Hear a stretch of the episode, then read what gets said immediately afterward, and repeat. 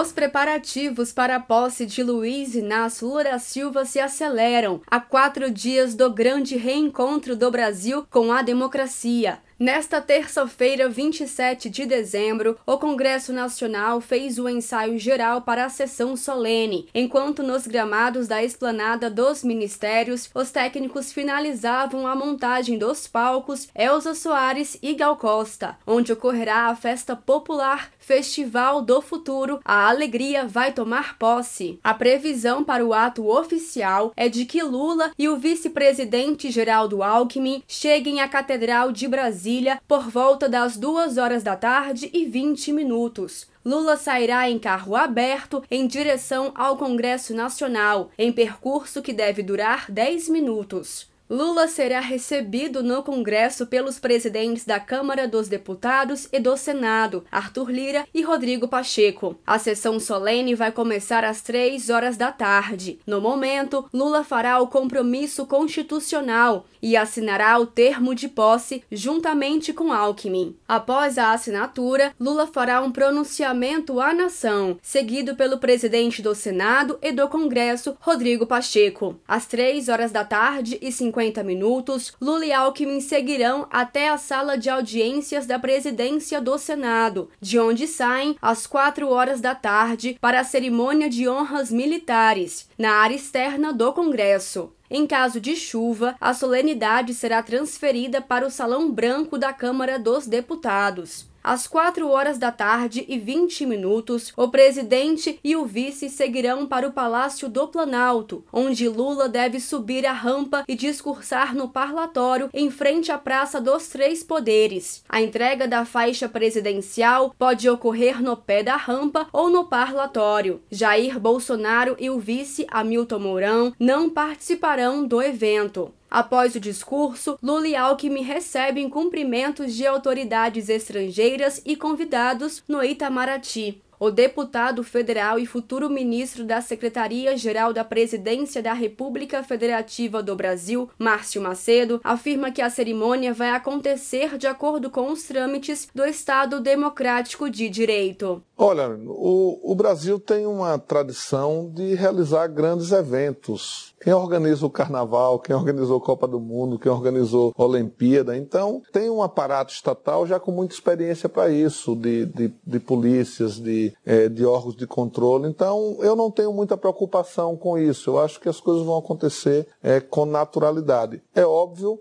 que tem que ter os cuidados devido para uma festa com a dimensão e com o tamanho que é essa, uma festa popular. Uhum. Pessoas querem ver o Lula, querem ver o Lula é, virar presidente, ser empossado, então é natural que haja uma mobilização da sociedade em torno disso. Então, eu acho que isso tem que acontecer nos trâmites da, do Estado Democrático de Direito e da organização que o país já tem know-how de fazer isso. Até o momento, 17 chefes de Estado confirmaram presença. Os presidentes da Alemanha, Angola, Argentina, Bolívia, Cabo Verde, Chile, Colômbia, Equador, o rei da Espanha, presidente da Guiana, Guiné-Bissau, Paraguai, Portugal, Suriname, Timor-Leste, Uruguai e Zimbábue. De Brasília, Thaisa Vitória.